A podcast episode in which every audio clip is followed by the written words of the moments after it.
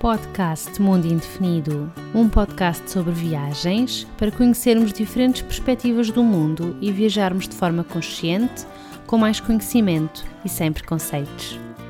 Olá, olá! Quero-te dar as boas-vindas a mais um episódio do podcast Mundo Indefinido. Se não me conheces, o meu nome é Catarina e neste podcast falamos sobre viagens. Nas últimas duas semanas, acho que foram duas semanas, não tivemos episódio porque eu estive com o nariz um bocadinho entupido e acho que não estava propriamente em condições para estar aqui a falar, mas já estou melhor, já estou boa, acho eu.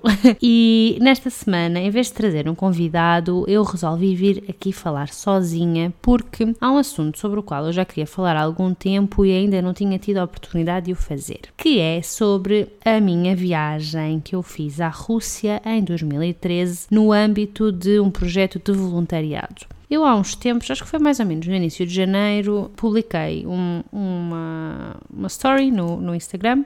Se não me segues por lá, é, o, o nome é exatamente o mesmo que tenho aqui, é Mundo Indefinido. E perguntei uh, se tinham dúvidas em relação a programas de voluntariado internacional e tive algumas respostas. Entretanto, eu pus-me a pensar sobre isto, o que é que eu queria falar. Uh, isto porque eu já ando, sei lá, há uns seis meses, se calhar, a verdade é essa, a pensar: ah, devias escrever algo sobre a minha experiência de voluntariado na Rússia, lá no Blog. Só que nunca encontrei as palavras certas e se calhar a melhor forma de eu exprimir tudo aquilo e de eu contar a experiência toda seja através de uma conversa e não propriamente através de texto. Por isso resolvi fazer aqui assim este teste e vamos ver como é que a coisa funciona. Eu, da última vez que estive aqui a falar sozinha, que foi no episódio da apresentação, no primeiro episódio, eu pensava assim: bem, isto vai ser rápido, estou aqui a falar, não tenho ninguém com quem trocar ideias, não vou demorar muito tempo e acabei por ficar a falar durante 40 minutos. Eu espero que desta vez não aconteça o mesmo. Eu vou tentar ser breve, mas se eu vir que a coisa está a ficar muito grande, porque eu tenho mesmo muita coisa para dizer, se calhar vou dividir hum, este episódio em dois ou três, dependendo. Depois, obviamente, que se houver dúvidas, entretanto, também podem enviar. Mas então vamos entrar no que interessa, que é a minha experiência de voluntariado internacional na Rússia em 2013. Então, para contextualizar um bocadinho, eu em 2013 estava no primeiro ano do meu mestrado. Eu fiz engenharia informática, fiz a licenciatura e depois fiz um mestrado, e na altura estava no, no primeiro ano e o ano seguinte iria ser o meu ano final, portanto, iria ser o ano da tese. E na altura eu achava que depois iria para o mundo do trabalho. E o que é que aconteceu? Uh, como eu no ano seguinte iria estar com a tese, ou seja, o meu verão iria ser preenchido a fazer a tese de mestrado e depois desse ano iria entrar no mercado de trabalho, achava eu, porque na altura ainda não sabia que ia para doutoramento, foi uma decisão que fiz, que eu tomei um bocadinho à última da hora, mas estava eu a dizer que sabendo que ia num ano ter a tese e no ano seguinte ia começar a trabalhar e queria ter apenas 22 dias de férias anuais, aquele ano de 2013 era o último em que eu ia ter um tempo de férias maior durante o verão. E por, por saber isso, ou por achar isso na altura, Uh, Pareceu-me que seria a altura ideal para fazer uma viagem mais longa e um projeto maior que pudesse estar mais tempo fora do país. Atenção, que eu até essa altura nunca tinha estado mais de duas semanas fora de Portugal e tinha sido sempre na companhia ou da minha mãe ou da minha tia e nunca tinha estado sozinha tanto, tanto tempo, portanto, para além de duas semanas como, como tinha sido até então. E hum, parecia-me interessante a possibilidade de ir fazer o voluntariado internacional. Só que eu, naquele verão, na verdade, eu não, eu não andei propriamente à procura de oportunidades de voluntariado. Na verdade, esta oportunidade apareceu-me assim num dia sem eu estar propriamente à espera dela. Então, o que é que aconteceu? Eu recebi um e-mail no, no meu e-mail da faculdade que era de uma associação chamada AESEC que é uma associação de estudantes universitários todo o mundo, mas que conta também com o apoio das universidades e que falava sobre oportunidades de liderança e dois tipos de estágio no estrangeiro. E eles estavam a falar uh, sobre estágios profissionais, com a duração mínima de seis meses, e estágios de voluntariado com a duração mínima de seis semanas, ou seja, mês e meio, mais coisa, menos coisa. E aquilo pareceu-me muito interessante. A parte dos seis meses não me seria possível fazer, mas a parte das seis semanas era perfeitamente this ainda por cima naquele ano, não é? Portanto, o ano que eu tinha mais tempo ou que eu iria ter as seis semanas. E hum, comecei a investigar um bocadinho mais sobre o assunto, a tentar perceber como é que aquilo funcionava e acabei por responder ao e-mail e para participar no processo de seleção. Portanto, a minha experiência que eu vou-vos contar aqui um bocadinho hoje é sobre a AESEC. Eu se calhar vou dedicar um outro episódio a falar sobre outras organizações ou agências, digamos assim, que organizam este tipo de, de programas de voluntariado. Porque uma das perguntas que, fiz, que me fizeram foi onde é que se encontram estas oportunidades e como saber se elas são verdadeiras, porque infelizmente às vezes já assim algumas coisas que aparecem e que não, não são verdadeiras, lá está.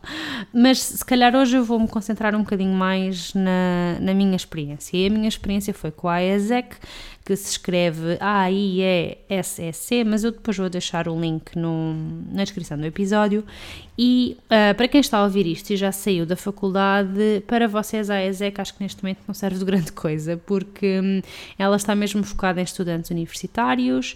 Eu sei de outras agências que têm oportunidades para pessoas que estão no mercado de trabalho, mas esta em particular é mesmo só para estudantes universitários. De qualquer das formas, vamos lá então ver o que é que aconteceu. Eu inscrevi-me, houve um, uma espécie de um seminário de apresentação da ISEC, houve hum, uma dinâmica de grupo, ou seja, todas as pessoas que se tinham candidatado para fazer parte de um programa internacional uh, fizemos uma dinâmica de grupo.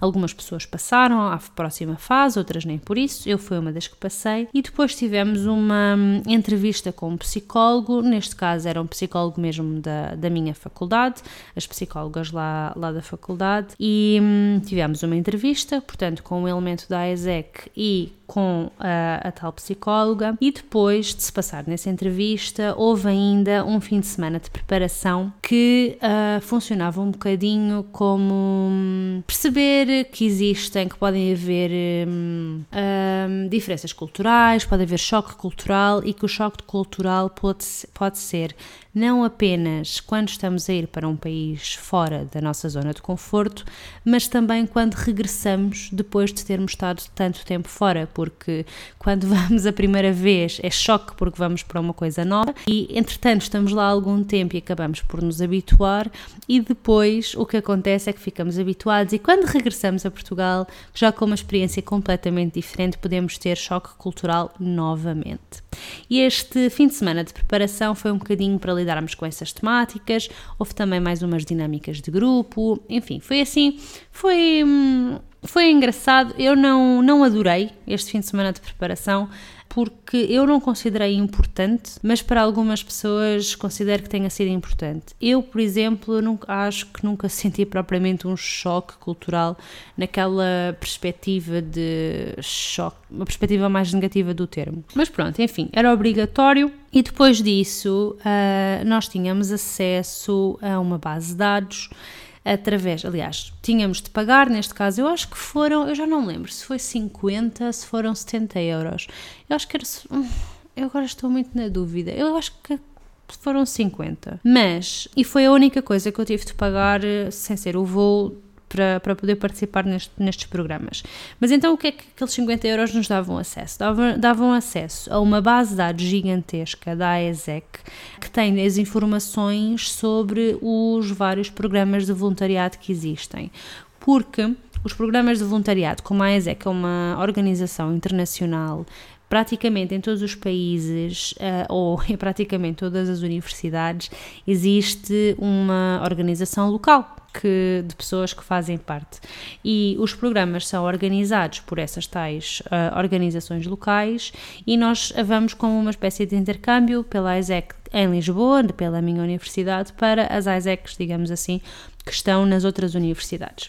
E hum, então eu acabei por uh, ter uma lista interminável de, de opções. Acho que pesquisei durante umas 3 ou 4 horas e sou capaz de ter enviado pai, uns 15 e-mails a diferentes organizações, porque as organizações, lá está, isto se calhar não ficou bem claro, mas a AESEC dos locais é que faz o contacto, mas nós vamos. Uh, para uh, organizações que existem nos locais, ou seja, uh, organizações sem fins lucrativos que não, estão, que não estão nada relacionadas com a universidade. Portanto, aqui neste caso, o, os membros da ESEC o que fazem é os contactos com estas organizações e facilitam depois a comunicação uh, com as pessoas que estão interessadas. Portanto, eles fazem um bocadinho o papel de facilitadores, de agregadores de informação e de comunicação entre o voluntário e as organizações que estão a precisar de, de voluntários.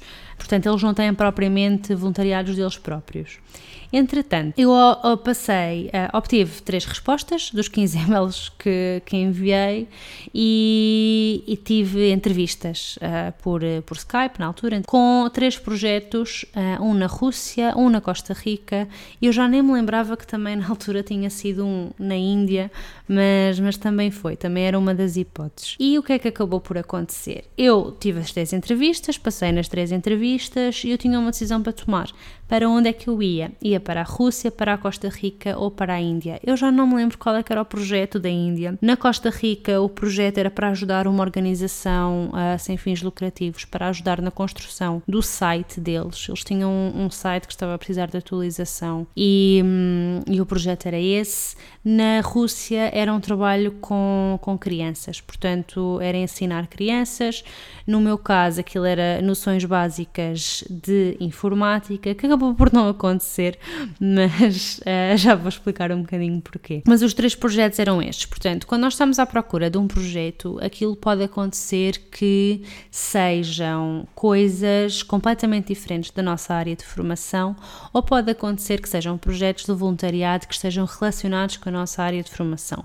E aquele caso da Costa Rica estava um bocadinho relacionado com a minha área, portanto, era a construção de um site, eu sou de informática, enfim, tinha assim algumas coisas em comum, enquanto que havia muitos, muitos, muitos, muitos, eu acho que a maior parte do, dos programas disponíveis eram para ensinar inglês e não pediam nenhum tipo de curso ou de prova, enfim, tipo aqueles testes de inglês, pediam só que falasses inglês, e que provasses na entrevista, não é? Porque a entrevista era em inglês e basicamente era isso. Uh, eles estavam à procura de pessoas para, para ensinar o idioma e qualquer pessoa podia fazê-lo. Não era preciso ser estudante de línguas ou, ou algo do género. Eu tinha estas três opções à minha disposição, portanto, podia ir para a Rússia, para a Costa Rica e para a Índia, e o que acabou por acontecer foi que eu na verdade, o, os projetos pareciam-me interessantes, embora aquele da Rússia parecia-me um bocadinho mais interessante, porque era trabalhar com crianças, era. Não sei, eu gosto, gosto muito de, de ensinar miúdos e de, e de estar com crianças, então pareceu-me que seria um projeto muito interessante. E depois comecei a pesquisar voos, e a verdade é que naquela altura os voos para a Rússia eram três vezes mais baratos do que os outros dois voos. E já que eu tinha de pagar os voos, achei que era melhor ir pelo mais barato. Pronto, no fundo foi assim, confesso. Na altura foi assim um bocadinho pelo preço. Isto para dizer que é importante termos atenção, porque hum, em relação aos custos, porque alguns programas que eu encontrei lá, e eu sei de algumas associações em que isto também acontece, é um programa de voluntariado, mas em que os voluntários têm de pagar. Ou seja, têm de pagar para fazer parte do programa, têm de pagar a alimentação e o alojamento à parte. E depois estão lá, fazem o seu trabalho e, obviamente, como é trabalho voluntário, não são remunerados por isso. Há aqui alguma discussão em relação a isso, há pessoas que são completamente contra, outras que percebem.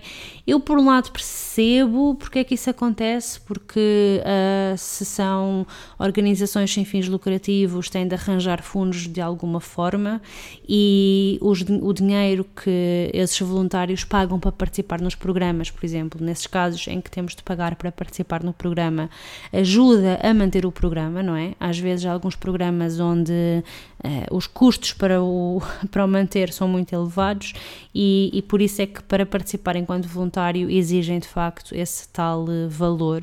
Outros, ok, não te pagam, também não tens de pagar, mas tens de arranjar alojamento e tens de arranjar eh, a tua própria comida. Neste caso em particular, aquele da, que eu fui para a Rússia, era num programa, estava organizado num, portanto, este ensino às crianças era feito num campo de férias. E daqueles campos de férias em que nós vamos para lá e ficamos lá o tempo todo e etc, etc. O que significa que o alojamento era o alojamento do campo de férias e as refeições eram as refeições do que íamos ter, que as crianças também iam ter. Portanto, estava tudo incluído no, no tempo em que eu iria estar lá. Portanto, eu iria estar seis semanas num campo de férias a ensinar crianças a mexer as coisas básicas do computador, criar pastas, mexer em documentos, enfim, esse tipo de coisas. E lá fui eu. Comprei os meus bilhetes de avião, muito baratinhos, na altura, isto em 2013 e lá fui eu para a região que eu ainda não disse qual é que era, mas que vou dizer agora, que era Volgogrado, que é uma cidade que muitas vezes não é conhecida. Se eu disser assim, ou seja, se eu disser que se chama Volgogrado, mas uh, que talvez seja mais conhecida por Stalingrado, que era o seu nome anterior. Stalingrado, que basicamente foi uh, é muito conhecida pela batalha, a batalha de, de, Stalingrado durante a Segunda Guerra Mundial. E eu conhecia muito pouco sobre, sobre a cidade. Aliás, eu conhecia muito pouco sobre a Rússia. Vamos lá ver. Eu em 2013, eu tinha 23 anos, eu conhecia muito pouco sobre tudo, praticamente. Agora que estou a pensar nisso, não era assim muito. Enfim, agora que estou a pensar nisso. Mas, então, o meu conhecimento da Rússia era muito limitado, tinha-se limitado um bocadinho às aulas de história, toda a parte da Segunda Guerra Mundial, mas muito pouco para além disso. Então, eu, assim tomei a decisão de ir, de ir para Volgogrado, comecei a pesquisar um bocadinho mais uh, sobre a cidade e, e de facto, no, na altura, eu acho que continua a não ser não é uma cidade nada turística, nada, nada, nada. Aquilo tem muito turismo interno, mas turismo internacional praticamente não tem. Mas então, vamos lá ver, porque se eu não me perco aqui na ordem dos acontecimentos. Lá passei, na, na, entrevista, comprei os bilhetes de avião, tinha tudo combinado. Uh, disse lá a rapariga da Isaac que me ia buscar ao aeroporto em Volgogrado qual é que era o dia que eu ia chegar, qual é que era o meu horário. E eu, na altura, já sabia que iria então para o tal campo de férias e que ia estar a trabalhar nesse campo com mais três pessoas que também vinham de outros países. Na altura ainda não sabiam quem, não sabia quem era, nem de onde vinham, mas sabia que iria estar nesse grupo. Portanto, éramos quatro, íamos lá para esse campo de férias cada um de nós ensinar uh, coisas diferentes. E eu meti-me no avião cá em Portugal e, como eu disse, esta é a minha primeira viagem internacional, um, ehm, completamente sozinha durante seis semanas, sem eu falar uma palavrinha de russo. Uh, lá fui eu para a Rússia. Então eu fui, tratei toda a parte, o passaporte e tal, e dos seguros. E lá fui eu para a Rússia. E e eu, na altura, fiquei super fascinada porque eu não tinha passaporte, não fazia ideia que, como é que funcionavam os vistos, tive de, de, aprender toda essa parte. Que sim, há países que precisam de vistos, para outros não é preciso, para alguns é só preciso o passaporte, para outros é só o cartão de cidadão, enfim. Foi toda uma descoberta na altura que para mim foi extraordinária. Ainda por cima, escolhi logo a Rússia, que tem um dos processos de visto mais burocráticos de sempre. É preciso uma série de coisas. Mas lá fui eu, consegui tratar de tudo. Tinha o meu passaportezinho, tinha tudo. E fui daqui de Lisboa em direção a Munique e de Munique fui para Moscovo e em Moscovo fui para Volgogrado. Mas, enfim, isto era para falar da, minha experiência de voluntariado, mas aproveito para falar de todo o contexto da viagem, não é? Porque, no fundo, isto que eu queria falar era enquanto o voluntariado enquanto forma de viajar também. Mas, então o que é que. Lá vou eu, em Moscovo, e enfim, a minha ida até Moscovo foi super tranquila. Eu tive imensas verificações do passaporte, só porque, como eu ia para a Rússia, queriam sempre verificar se eu tinha o visto, portanto, verificaram o visto cá em Lisboa, verificaram o visto em Munique e depois, obviamente, que verificaram novamente quando, quando cheguei a Moscovo. E como eu vinha de um voo internacional e depois ia passar para um voo doméstico, eu em Moscou tive de sair, portanto, eu tive de passar uh, pelas saídas e voltar a fazer check-in. E foi aqui que começou a minha primeira aventura. Portanto, temos uma Catarina sozinha na Rússia, em Moscovo, a viajar internacionalmente sozinha pela primeira vez, a não falar uma palavra de russo e às tantas vai ver ao painel, fui ao painel ver quais é eram os balcões do, um, para fazer o check-in para o meu voo seguinte, portanto o voo que me iria levar ao meu destino final, de Moscovo para Volgogrado. Lá vou eu aos painéis e aquilo diz-me que os balcões da S7, que era a companhia aérea que me iria fazer, que me iria levar nesse trajeto, era lá um determinado balcão. E estava uma fila, eu vou, ponho-me na fila, não é? Tudo bem. E às tantas, a senhora, um, a hospedeira, a assistente, não é que agora se chama, agora já não é hospedeira, uh, mas pronto, a senhora que estava lá no balcão, às tantas, diz algo em russo e toda a gente que estava na fila começa a ir para sítios diferentes. E para mim, essa parte é que foi super estranha, porque se ela, ela, podia ter dito uma coisa qualquer e toda a gente, por exemplo, ah, vamos mudar de balcão, vamos para o balcão X, e toda a gente ia para aquele balcão X. Só que não foi isso que aconteceu. Basicamente, ela disse qualquer coisa, toda a gente se dispersou, foi cada pessoa para o seu lado, e eu fiquei assim um bocado. Ai, o que é que acabou de acontecer? Portanto, eu não sabia, vou atrás deste, vou atrás daquele, o que é que eu faço? Às tantas cheguei ao pé da senhora e perguntei-lhe: Ah, desculpe, será que podia falar inglês? Pode repetir em inglês? Portanto, disse-lhe isto em inglês, como é óbvio, né? Um, e ela só me diz assim: No. Vira-se as costas e foi-se embora. Eu, ok, pronto, obrigada, por nada. Um, portanto, ela não me quis dar informação nenhuma em inglês e lá estava eu assim um bocado perdida a pensar: bem, mas eu preciso fazer o check-in, eu vou ter o meu voo, o que é que eu faço? Vou Voltei a ir para os painéis para ver se por acaso a informação tinha mudado. Olho, fico a olhar para os painéis e não encontrei informação nenhuma, ainda continuava com o balcão anterior. Então, o que é que eu pensei? Bom, há vários balcões da S7 por aqui, vou para algum que tenha alguém lá e quer lá saber, vou mostrar o meu passaporte, vou mostrar a minha reserva e vou tipo, só favor, eu quero ir para aqui.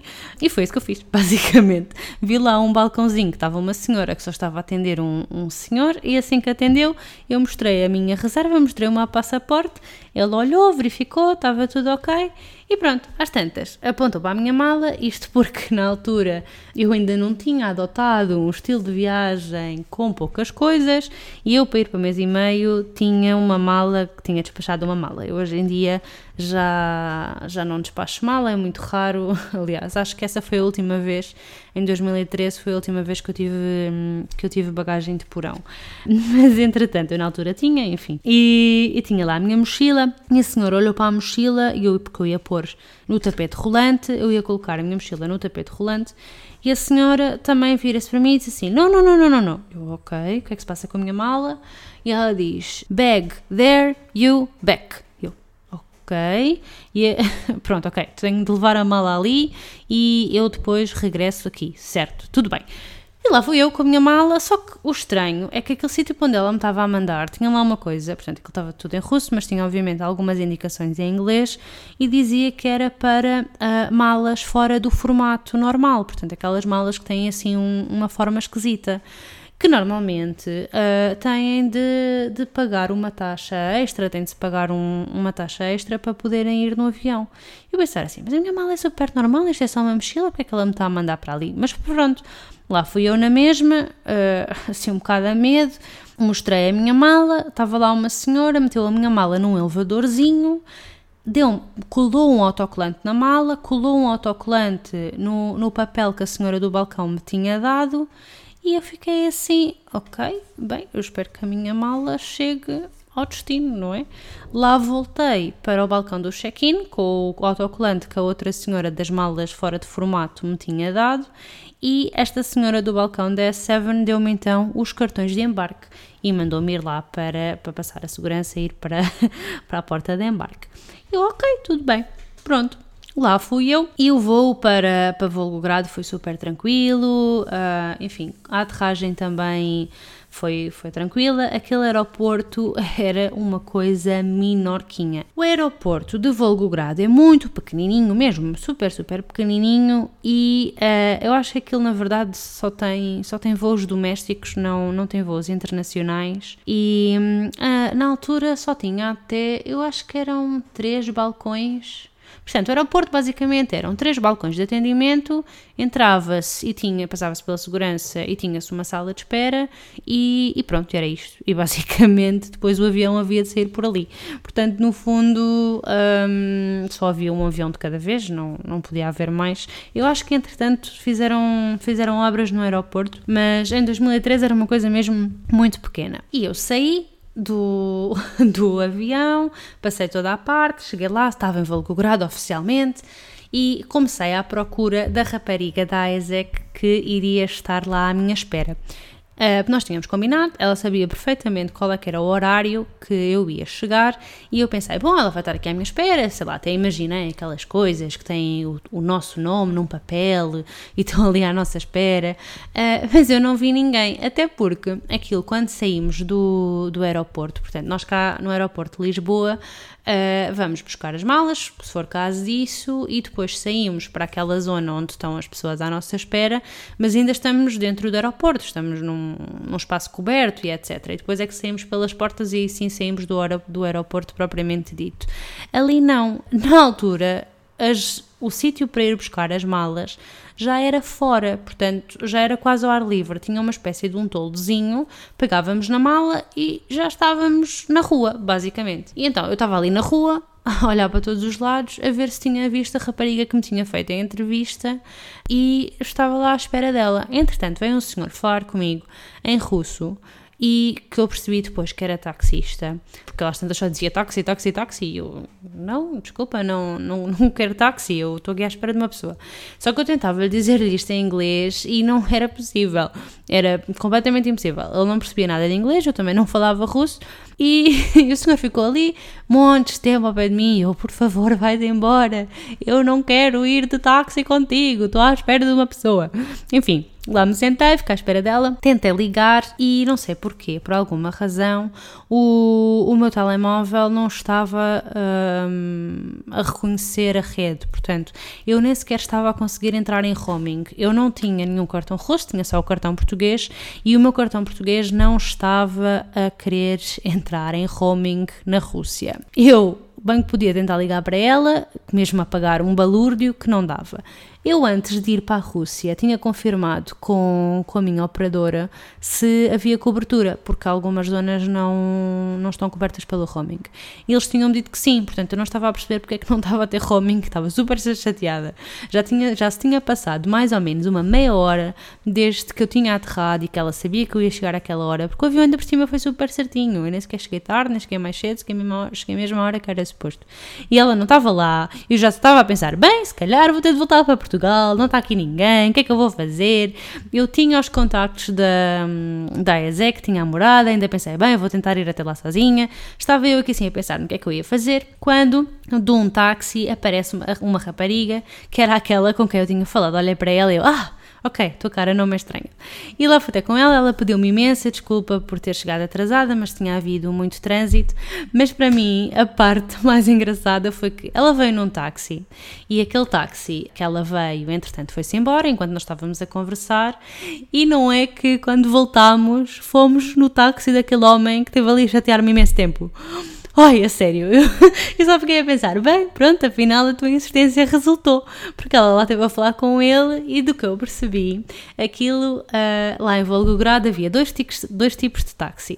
Há os táxis que estão identificados, que são os táxis oficiais, que são mais caros, e depois há os táxis não oficiais, portanto, que são pessoas que têm carros e que levam os passageiros de um lado para o outro através de um preço que é previamente acordado. Portanto, uma espécie das novas aplicações que existem agora, mas de forma hum, um bocado estranha, porque tu vais lá, dizes para onde é que tu queres ir, falas os preços e, e, pronto, e no fundo é isto: não tem taxímetro, não tem nada, acordas o preço no início e depois, dependendo das tuas capacidades de negociação, ou pagas menos ou pagas mais.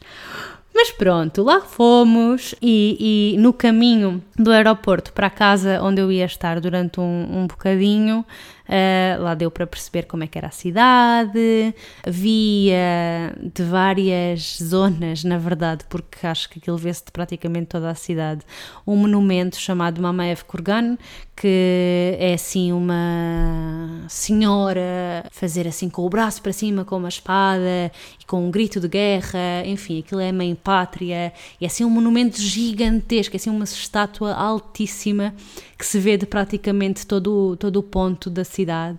Fui vendo as casas, as casas claramente soviéticas, todo o estilo, uh, as ruas, enfim, aquilo para mim estava a ser uma overdose de informação, uma quantidade imensa de informação e estava a adorar aquela sensação, a tentar absorver aquilo tudo.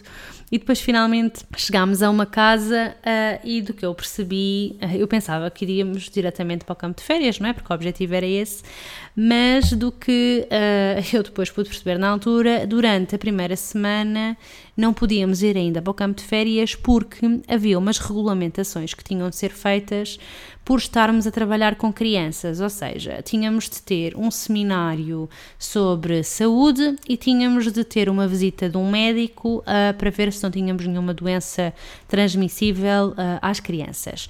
Nós pensei, eu pensei, ok, pronto, até é, assim uma, um processo interessante para tentar salvaguardar um bocadinho as crianças. Então íamos ficar durante, enquanto se arranjavam essa parte, a parte médica e tudo isso numa, numa casa. E foi então que eu depois acabei por conhecer as pessoas com quem eu ia estar lá e, e durante as, as, seis semanas no campo de férias. E então era um rapaz, o Mihal, da Polónia, e uma rapariga da Sérvia, a Catarina, e um rapaz da Turquia, o Volkan. E é muito curioso porque eu depois, quando resolvi fazer o Interrail em 2015, portanto, dois anos depois, eu combinei com a Catarina e fui à Sérvia, estive lá com ela e foi, foi muito bom revê-la.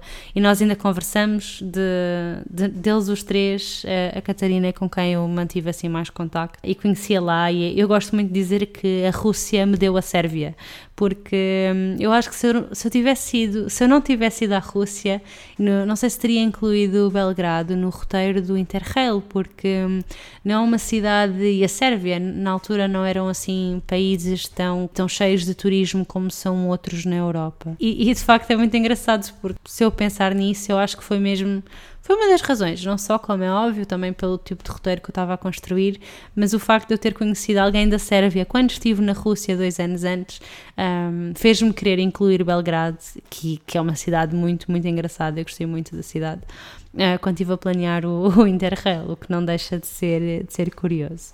Mas pronto, lá estávamos nós, e em relação àquela parte médica, enfim, o que é que na verdade aconteceu?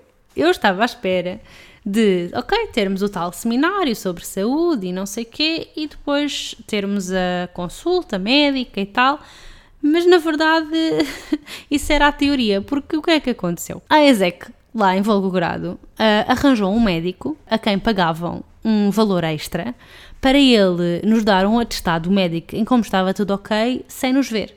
Portanto, o médico nunca olhou para nós e todos nós tínhamos um atestado uh, em como estávamos bem de saúde, não é?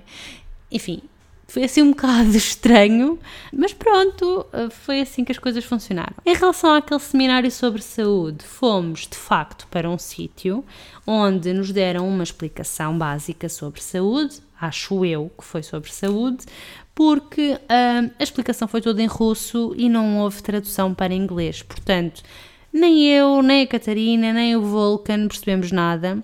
O Mihal percebeu um bocadinho, porque ele na Polónia tinha tido aulas de russo também, portanto ele conseguiu perceber algumas coisas, mas nós os três não percebemos absolutamente nada. Ou seja, aquele seminário sobre saúde não nos serviu para nada. Enfim, lá o tivemos e lá depois tínhamos o atestado médico a comprovar como estava tudo bem, sem o médico nunca nos ter visto e estávamos prontos para ir para o campo de férias.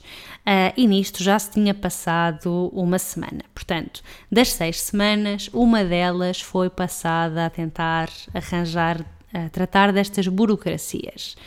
Enfim, eu já estou aqui a falar há um bocado e eu acho que se calhar para o episódio não ficar muito longo, eu vou deixar o resto para um outro episódio. Portanto, neste aqui eu queria só falar um, de como é que tinha sido o processo e só para recapitular um bocadinho, existem imensas associações que permitem ter voluntariado internacional. Algumas delas uh, são só para estudantes outras são para hum, pessoas que já tenham terminado o seu, o seu ensino ou que estejam neste momento a trabalhar. É preciso terem atenção se são verdadeiras ou não, ou seja, tentar perceber um bocadinho a associação, a organização, quem é que está por trás daquilo e perceber um bocadinho as motivações. Há também programas que são pagos e programas que são gratuitos. Muitas vezes os que são pagos é para manterem o programa a funcionar, ok? Não é porque querem receber o teu dinheiro e fugir com ele, normalmente é porque para aquele programa funcionar, normalmente quando são programas que envolvem saúde e vacinas e, e, tratamento de coisas, esses assim, e que necessitam de material, muitas vezes são pagos por isso mesmo, porque é preciso financiar de alguma forma e os donativos muitas vezes não chegam, então os próprios voluntários pagam para contribuir. Enfim, de qualquer das formas, há programas em que não se paga e que a alimentação e o alojamento estão incluídos. Obviamente que não são alojamentos super fantásticos e incríveis e a comida também não é um requinte enorme, mas existem e pode ser uma boa opção. Portanto, para quem quer fazer voluntariado e não quer pagar, essas hipóteses existem está? É só questão de se procurar bem e de ver um bocadinho um, quais é que são as condições. E depois, para além disso, aqui na experiência com a ISEC, queria falar sobre este tal processo de seleção. Portanto, houve uma entrevista, houve uma dinâmica de grupo, houve uma entrevista com um psicólogo, houve o tal fim de semana uh, e depois houve o pagamento apenas para ter acesso à base de dados, mas fora isso não, não houve mais pagamento nenhum associado.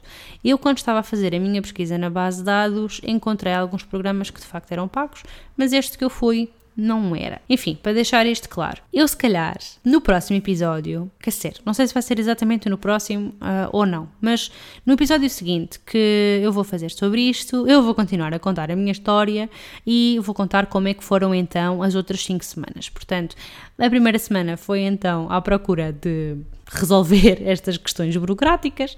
As outras 5 semanas eu vou deixar para depois, para o episódio não ficar muito longo, senão nunca mais vamos embora daqui. Eu Gostaria de saber se ficaram algumas dúvidas em relação à parte do processo e do programa e etc. Eu normalmente, quando estou a fazer estes episódios, mesmo quando estou a fazer os episódios com, com as entrevistas, né, com as pessoas, eu não tenho guião, portanto eu vou falando e às vezes isto pode parecer assim um bocado confuso. Peço desculpa por causa disso. Eu tentei que isto tivesse assim alguma lógica, mas se ficou assim alguma dúvida, envia-me uma mensagem, se tiver alguma questão, envia-me uma mensagem para o Instagram em Mundo Indefinido ou então manda-me um e-mail para contacto@mundoindefinido.com. Espero que tenhas gostado de ficar a saber este bocadinho inicial da minha aventura de voluntariado pela Rússia. Uh, ainda tenho muitas peripécias para contar, mas eu vou deixá-las para depois, para este episódio não ficar muito longo, está bem? E no fundo é isto. Espero que tenhas gostado. Muito obrigada por teres ficado até ao fim deste episódio. Até ao próximo e boas aventuras!